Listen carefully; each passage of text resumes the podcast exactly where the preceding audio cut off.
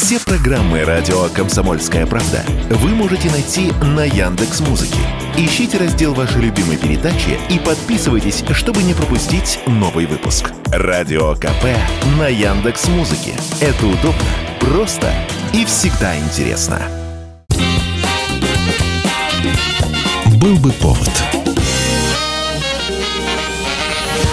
Здравствуйте, я Михаил Антонов, и эта программа «Был бы повод». 19 октября на календаре, и рассказ о событиях, которые происходили в этот день, но в разные годы, ждет вас сегодняшней передаче. 19 октября 1941 года. Ситуация с немецким наступлением практически убивает все оптимистические надежды. Именно в этот день Москва объявляется на осадном положении. А в самом городе начинают в ускоренном режиме готовиться к эвакуации. Немцы в 80 километрах от сердца страны. Окружена крупная группа наших войск на западном направлении, и из последних сил держится Можайская оборона. Хотя уже понятно, что не немцы возьмут этот подмосковный город со дня на день. В самой Москве, об этом в газетах не сообщается, но ежедневно регистрируется в городских отчетах, активизировались диверсанты. Есть повреждения линий электроснабжения, ночные грабежи магазинов, повреждения железнодорожного полотна. А в утренние часы патрули в течение нескольких часов собирают разбросанные из самолетов вражеские листовки с призывами о сдаче города. Немцы под Можайском! Кунцеву продвигаются, а вечером в столице будут, в Москве. Так что бегите все, бегите, пока не поздно.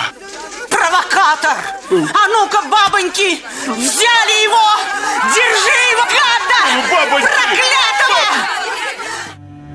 Таким образом, в эти дни в Москве царит атмосфера, близкая к панике. На этом общем негативном фоне выходит постановление Государственного комитета обороны об осадном положении в городе.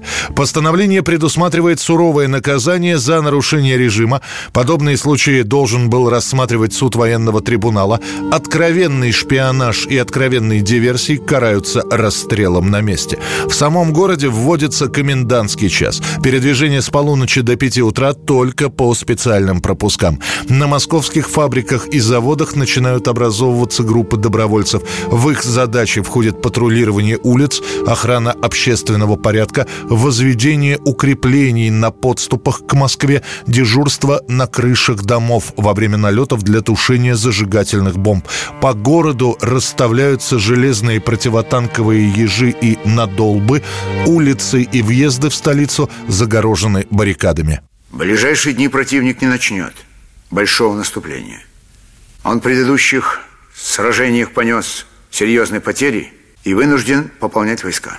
Для противодействия авиации противника, который наверняка активизируется в эти дни, предлагаю подтянуть к Москве нашу истребительную авиацию с соседних фронтов – все эти действия погасят слухи о сдаче города без боя. Аппарат на Красной площади, который пройдет через три недели 7 ноября, и вовсе эти слухи сведет на нет.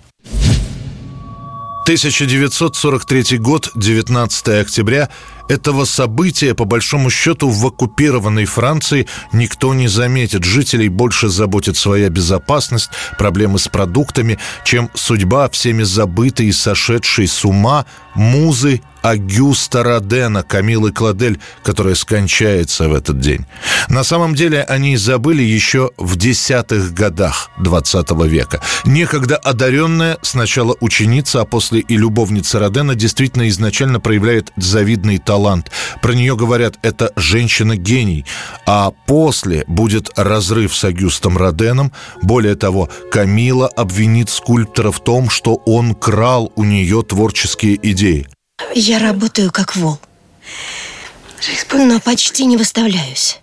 И почти ничего не продаю. Какой вывод я должна сделать?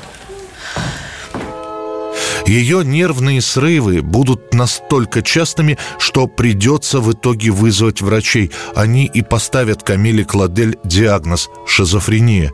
Доктора скажут, что приступы у Камилы не опасны. И дома, где у нее есть своя мастерская, в которой она может отвлечься, будет лучше. Но родные настоят на том, чтобы перед самым началом Первой мировой Камилу принудительно госпитализировали. Меня забрали из моей милой мастерской в Париже на набережной Бурбон. С того самого дня, как меня вытащили через окно и увезли, я часто пыталась вам написать, но нет.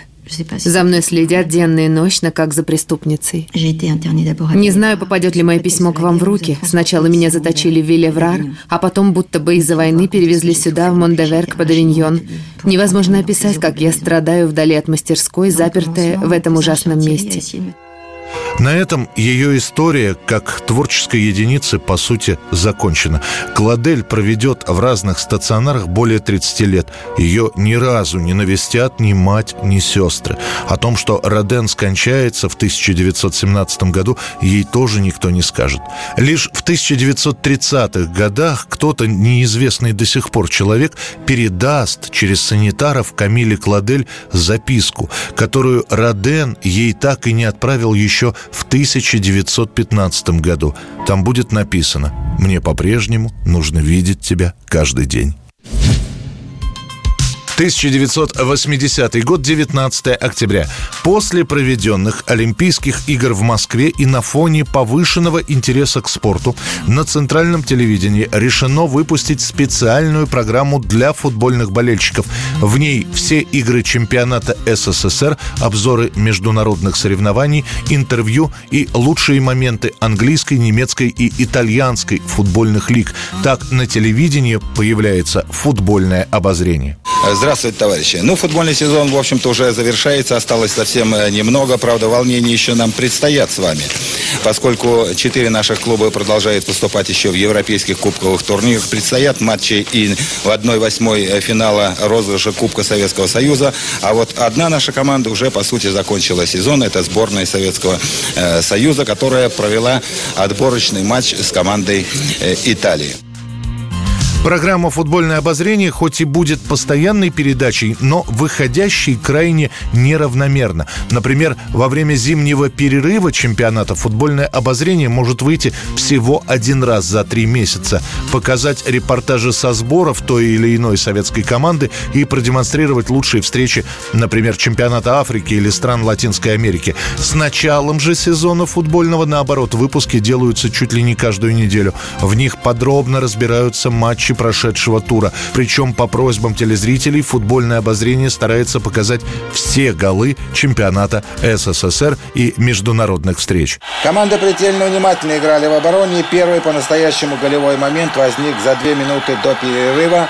Спартаковцы длинной передачи вывели один на один с вратарем Шмарова, и Галли вынужден был за пределами штрафной сыграть рукой. До самого развала Советского Союза футбольное обозрение – одна из самых любимых у болельщиков страны передач. 1998 год. Британский музыкант Норман Квентин Кук, который выступает под псевдонимом Fatboy Slim, выпускает свой второй сольный альбом. После него о Fatboy Slim говорят абсолютно все. Пластинка называется «Ты проделала долгий путь, детка». Главный хит этого альбома выпущен еще летом, и это самая популярная танцевальная композиция в Европе в 98 году. Про трек «Рокофеллер Рокфеллер Сканк, или ее еще называют Funk Soul Brother, пишут, используя старомодные диджейские приемы, царапанье и повторение произносимой фразы, драматические изменения темпа, Fatboy Slim создал простой шедевр. Именно с этого момента Fatboy Slim один из самых новомодных танцевальных авторов, а его пластинка будет названа одним из лучших танцевальных альбомов конца 90-х годов. Это был рассказ о событиях, которые происходили в этот день, 19 октября, но в разные годы. В студии был Михаил Антонов. Встретимся в эфире завтра. Был бы повод.